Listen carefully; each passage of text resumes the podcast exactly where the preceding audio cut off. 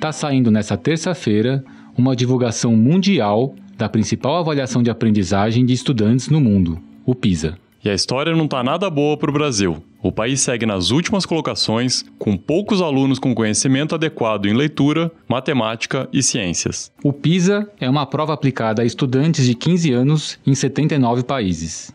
É um exame organizado pela OCDE, entidade que representa as nações desenvolvidas, feito a cada três anos. Na edição 2018, que está sendo anunciada hoje, participaram 600 mil alunos. No Brasil, foram 10.691 estudantes de 638 escolas. O que é essa prova? Por que ela é tão importante? E por que o Brasil está sempre por baixo? São os assuntos do episódio desta semana do Folha na Sala. Eu sou Fábio Takahashi. E eu, Ricardo Ampudia.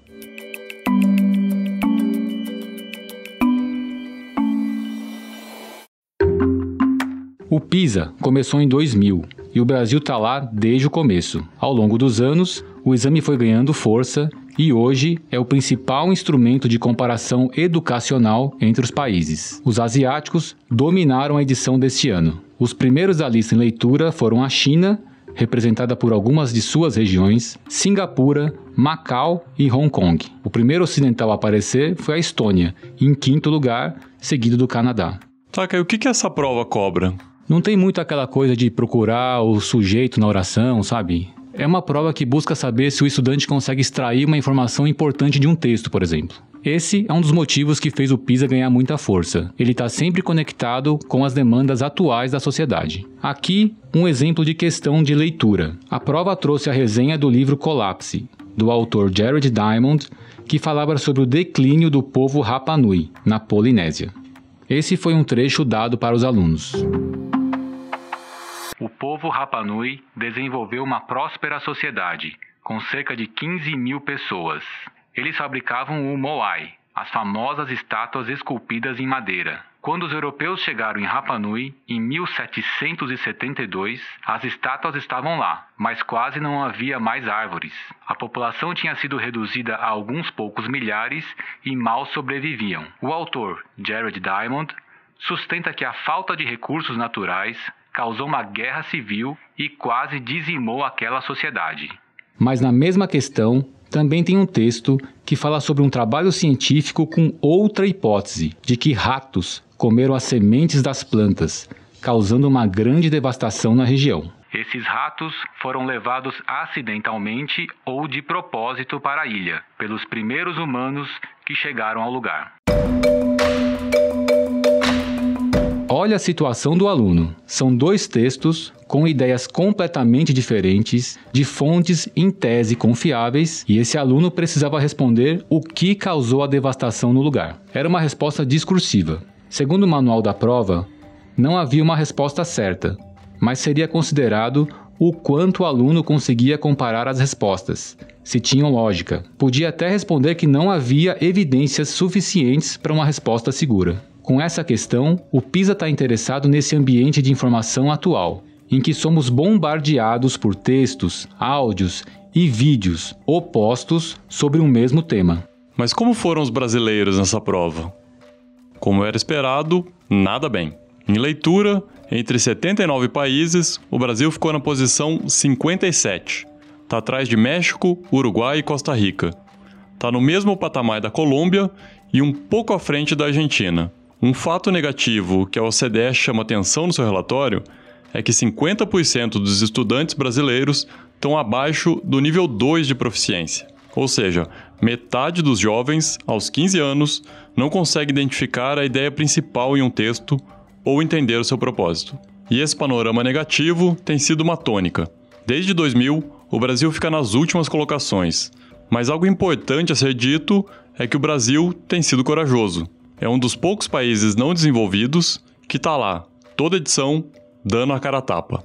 Outra constante do Brasil no PISA são as desculpas que os ministros da educação dão quando vem o resultado. É sempre um empurrando a culpa para o outro. O MEC praticamente não tem escolas, mas como o papel dele é apoiar estados e municípios e definir políticas nacionais, a conta tende a cair sempre no colo dos ministros. O Fernando Haddad, em 2011, mandou essa. Em 1988, nós promulgamos a Constituição brasileira, que está em vigor, tornando o acesso à educação direito subjetivo das crianças e jovens, no sentido justamente da universalização do acesso à educação básica. Mas pouco tempo depois, nós, ao invés de ampliarmos os recursos vinculados à educação, nós subtraímos recursos vinculados à educação, de maneira que, à medida que a matrícula se ampliava, os recursos diminuíam. Sucessor do governo do PT, o então ministro da Educação da gestão Temer, Mendonça Filho, deu outra. Isso é uma tragédia e confirma exatamente o diagnóstico que nós temos feito desde o início da nossa gestão de que apesar de nós termos multiplicado por três o orçamento do Ministério da Educação, em termos reais, o desempenho é, ficou estagnado ou até retrocedeu, como é o caso especificamente de matemática. E agora, o ministro do governo Bolsonaro, Abraham Entraub, foi sem meias palavras. Culpou a gestão anterior e fez promessas ousadas, para dizer o mínimo. No terceiro ano, do ensino fundamental, metade das nossas crianças serem analfabetas, a ponto de não saber escrever eu jogo bola, eu vou para a escola. É um, o fracasso completo e absoluto da educação brasileira, e eu ouso dizer fracasso porque vai sair o PISA agora, começo do mês, e o Brasil estará no último lugar da América do Sul. Nós seremos o fruto desses 16 anos de PT e de abordagem esquerdistas, é deixar o Brasil em último lugar na América do Sul, o último atrás de Peru, Colômbia, Chile, Argentina, Uruguai. A eleição do senhor representa, vai representar o ponto de inflexão. A nossa meta Infelizmente, a gente não vai conseguir, de uma forma racional, atingir, ao final do seu segundo mandato, patamares como Coreia. Mas a gente vai colocar, sim, o Brasil em primeiro lugar na América Latina.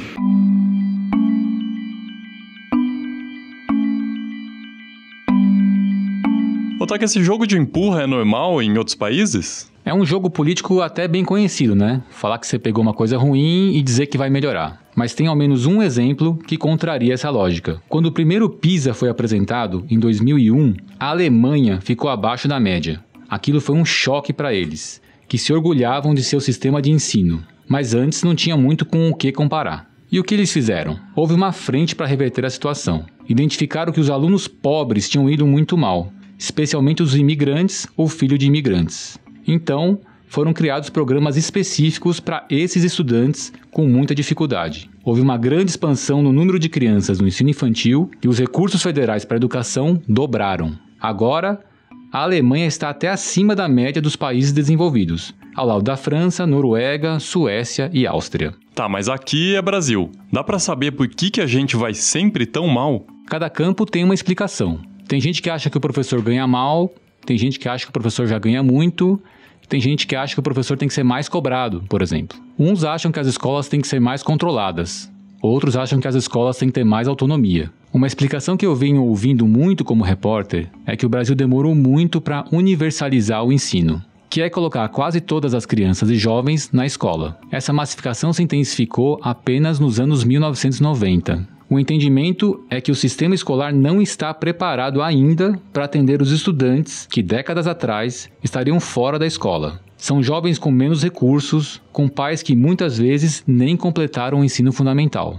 Essa explicação eu já ouvi do Fernando Haddad quando ele era ministro da Educação, do Paulo Renato Souza, que era ministro da Educação do governo FHC, e de muitos outros especialistas. Mas na produção desse episódio, foi a primeira vez que eu ouvi uma figura de grande peso na educação brasileira contrariando essa ideia. A gente falou com o professor Francisco Soares, da Universidade Federal de Minas Gerais, ele é um dos principais especialistas em avaliação educacional no país e foi presidente do INEP entre 2014 e 2016. A gente falou com ele na semana passada, antes de sabermos dos resultados de 2018. Mas a gente foi preparando esse episódio com antecedência porque sabíamos que dificilmente o desempenho do Brasil mudaria muito. E o próprio ministro Weintraub tinha adiantado que a coisa não seria boa. Então perguntei para o professor Chico Soares, como ele é conhecido, se essa universalização recente do ensino não explicava, ao menos em parte, a situação brasileira.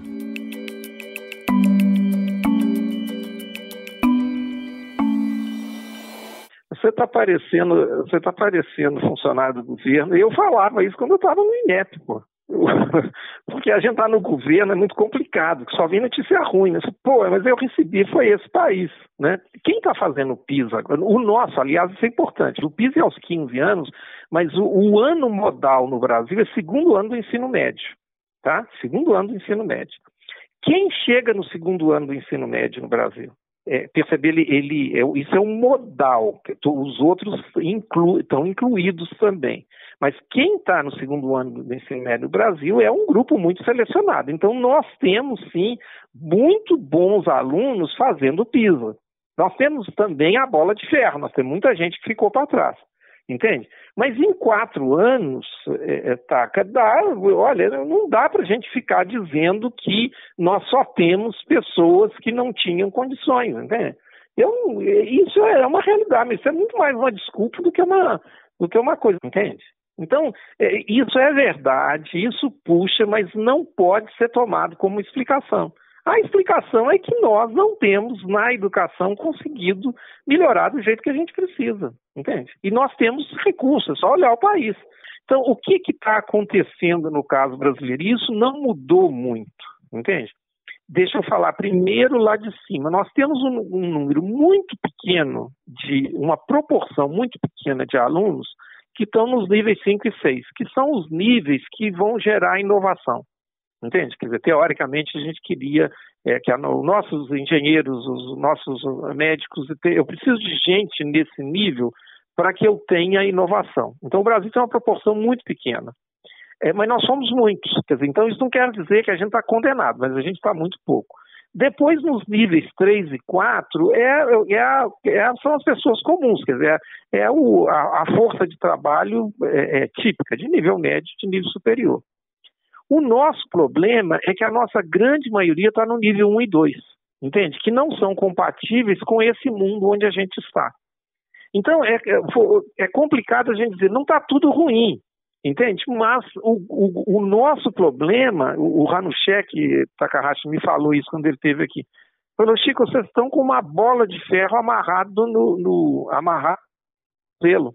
Segundo dados do relatório que saiu nessa terça, o Brasil tem só 2% dos estudantes com nível de proficiência alto, que o Chico se refere como 5 e 6 nas três disciplinas avaliadas, e 43% abaixo do mínimo de proficiência. O nível 2, o mais básico. Porque o que, que é. Eu preciso falar de um outro, de um outro assunto. Sim, eu, eu, eu acho que o Brasil está andando de lado. Nós estamos botando lupa em, em, em diferenças irrelevantes. Tinha uma, uma, uma, uma música que falava que os de cima, como é que fala? Os de, os de cima desce, de so, que, que fala que fazia uma, uma, um jogo aí com de cima e de baixo. E o motivo todo mundo já conhece é que A gente aproveitou a conversa com o Chico Soares para saber dele da importância do PISA, já que a gente da imprensa e os educadores dão tanta importância para o exame. O que é o PISA? É muito importante que a gente tenha ideia que o PISA é um ótimo benchmark. Quer dizer, porque a, a gente faz a pergunta: é, o que, que a criança, o que, que o jovem deve aprender? Tá? Nesse, todo mundo fazia muito na virada do século, no século XXI.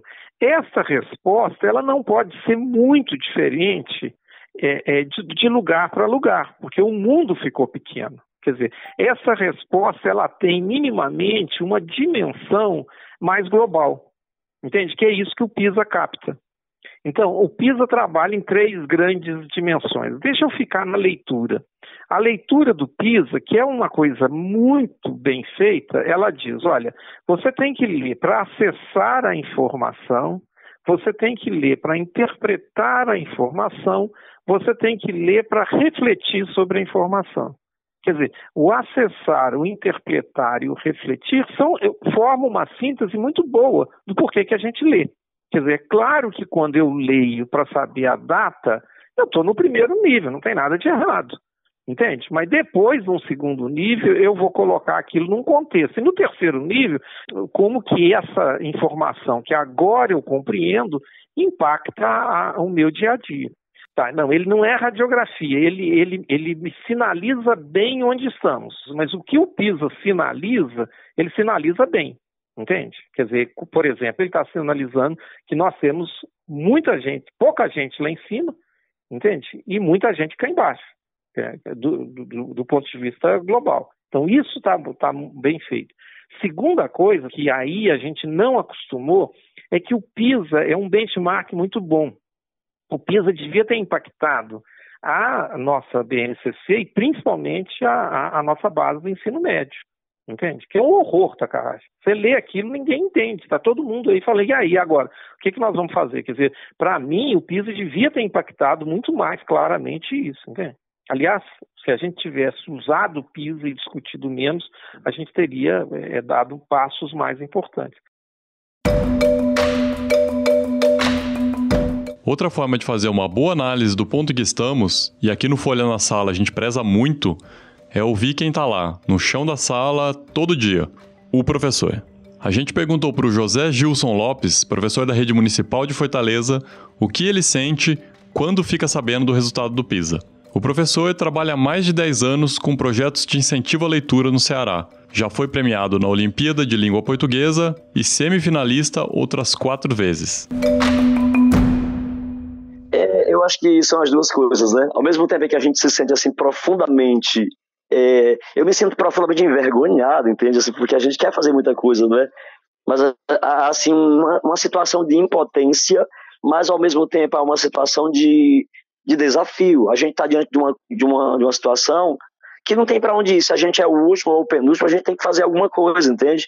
Se a gente não fizer nada, não, não, a gente não vai conseguir outros resultados fazendo as mesmas coisas. Isso está claro para mim também. E quando esses índices vêm, assim, cara, eles reverberam em tudo quanto é jornal, na internet. Eu fico morto de vergonha, assim, entende? Porque a gente tem que fazer, é, é, criar, possibilitar situações que a gente perceba resultados, né? Que assim, ah, não está o ideal, mas já melhorou muito. Mas assim, ver o Brasil na posição que está, né, em termos de, de leitura, é muito, é muito ruim para a gente, é muito triste, sabe? E ao mesmo tempo é, é, a gente tem que abrir os olhos e ver que isso é um desafio, a gente não tem saída. Ou você abre os olhos e, sabe, pega na mão de quem quer fazer um diferencial, olha no olho e vamos fazer junto, né? Convida, vamos fazer junto um, um projeto de leitura que atinja todo mundo. Para o professor José, o nosso resultado é ruim porque o país não tem se esforçado bastante para formar bons leitores. Não tem um projeto de longo prazo que demanda investimentos. É, em questão de políticas públicas, eu também vejo uma limitação muito grande, sabe? A gente não. Os, os professores, eu pelo menos, não recebi neste ano letivo de 2019 uma única formação que, é, que me levasse, que me conduzisse a, a, ter conhecimento acerca de procedimentos sobre leitura. Então, assim, o professor não está sendo formado primeiro, sabe? Outra coisa, o professor não está sendo formado para formar leitores, ele não está recebendo nenhuma orientação, e isso eu digo porque a gente está em sala de aula, a gente não é convidado para essas formações, pelo menos a essas, né? A gente tem ido muito à formação de socioemocional, a formação da, da área de língua portuguesa, mais para trabalhar a questão de gêneros, mais trabalhar a questão de letramento, a questão de leitura para incentivar em sala de aula procedimento de leitura, eu acho que não tem tido, assim, da parte de, de, de, quem pensa políticas públicas, uma atenção maior, sabe? De formar, tem uma política de formação de leitores, mas que ela seja levada a sério, sabe? Biblioteca. Aqui no meu caso, no nosso caso, Ricardo, tem também uma questão de, da rede inteira, de modo geral, né? As escolas não têm apoio da biblioteca, as escolas estão sem bibliotecários, né? Então, assim, manda para a biblioteca alguém que não está mais em sala de aula e que foi para lá pra, porque não tinha mais condição de estar em sala de aula, sabe? Mas isso não é bacana. Em relação à política, eu acho que falta isso. O, governo vê com outros olhos, de maneira assim muito mais séria, muito mais aguerrida, muito pensada, né? Que não se formam leitores, não se formam leitores sem que haja uma seriedade nessas políticas públicas também, sabe? Tem uma política clara, mas fazer com que esse recurso chegue lá na ponta, que haja realmente o um acervo, que os acervos cheguem nas escolas, que os professores recebam formação, que essas formações sejam acompanhadas, né? Que haja avaliações que meçam esses, é, esses momentos de, sabe, de formação, esses, de, o que é que o aluno está produzindo em termos de, de, sabe, de letramento, sabe, o que é que está é, qual o nível de aprendizagem ao qual ele está chegando, sabe? Eu acho muito bacana. Em 2009, 2010, eu me lembro, a gente recebia muito livro na escola, sabe? A política de, de livros da escola, né, PNLD, gente, vinha muito, a gente recebia caixas e mais caixas e mais caixas de livros, sabe? Eu ficava assim encantado, assim, meses de encantamento com tanto livro bacana. Hoje em dia, Ricardo, não chega mais nada, não chega mais uma única revista da biblioteca da escola. Então, assim, a gente tem tal que já o que há quase 10 anos, né, com o mesmo acervo, sem haver nenhuma renovação, sem que a secretaria se mobilize para também chamar o professor, vamos fazer uma política de formação, pelo menos aqui em termos de secretaria, né? Não há isso. As preocupações em relação à leitura, elas são feitas muito assim de é, pontualmente. Vamos fazer o dia D da leitura na escola, mas isso é muito pouco, né? Se forma, não se forma leitor com um dia desse, vamos fazer um, um, um sarau literário. Isso é muito pouco para formar leitores né, é, proficientes como nós queremos e nós pretendemos, porque há, há desafios assim que são estruturais da escola, há desafios que são é, econômicos, há assim, uma falta de visão também governamental, né, de uma política pública séria, que leve em conta mesmo essa, a, que o professor era o mediador dessa ação, né, é formar o professor para isso. Então, assim, eu acho que nós estamos caminhando ainda, sabe? Mas ainda, ainda de maneira muito tímida, de maneira muito ainda limitada, né? Porque aqui há muita preocupação com os índices, sabe, Ricardo? Há uma preocupação, assim, muito avassaladora com o índice, mas, assim, aquela preocupação formativa de entender que essa, essa aprendizagem de letramento ela é continuada, ela não é como apertar um botão de uma hora para outra acontece, não, ela, ela, é muito lenta, ela é, sabe, ela é processual, ela é colaborativa, ela é feita de muitas mãos e ela demora um certo tempo, sabe? Mas assim, é, para mim o resultado é sempre muito angustiante. A palavra é angustiante, mas ao mesmo tempo ela é desafiador, porque eu tenho que me mobilizar para fazer alguma coisa. A gente tem que propor alguma coisa, não adianta só ver se envergonhar, se entristecer e, e não, não, querer se empoderar de uma outra situação, né? Mas a gente tem que fazer, começar a fazer isso o quanto antes. Mas essa, são dois sentimentos. Eu me envergonho, mas, né, mas não fico é, pessimista. Eu sei que o meu copo é sempre a metade, né? A metade cheia. Falando em copo meio cheio, o relatório do PISA também traz algumas informações que são positivas para o Brasil. O país foi um dos poucos que conseguiram incluir muitos alunos de 15 anos nas escolas, sem ter queda nas médias. Outra coisa boa é que os alunos brasileiros têm uma avaliação positiva dos seus professores. 83% acham que eles gostam de ensinar, uma média acima dos países desenvolvidos. É, mas não dá para esconder que a coisa tá feia. 41% dos alunos dizem que seus professores perdem muito tempo até que a sala se concentre, muito mais que os 26% da média das nações desenvolvidas. Outro ponto é que metade dos brasileiros tinha perdido ao menos um dia inteiro de aula nas duas semanas anteriores à aplicação da prova. É mais que o dobro do que nos países desenvolvidos. É, esse PISA vai render muito assunto para a gente tratar aqui no Folha na Sala. Alguns desses problemas, aliás, a gente já até tratou como a disciplina no nosso primeiro episódio. Mas a gente ainda vai atrás de muitas outras discussões. Esse foi o Folha na Sala, podcast da Folha para professores em parceria com o Itaú Social. Nossos episódios vão ao ar todas as terças, às 6 horas da manhã, em todos os aplicativos de podcast e no site da Folha. Nesse episódio, usamos áudios do Mac. A edição de som foi do Stefano Macarini. Até a próxima terça. Até!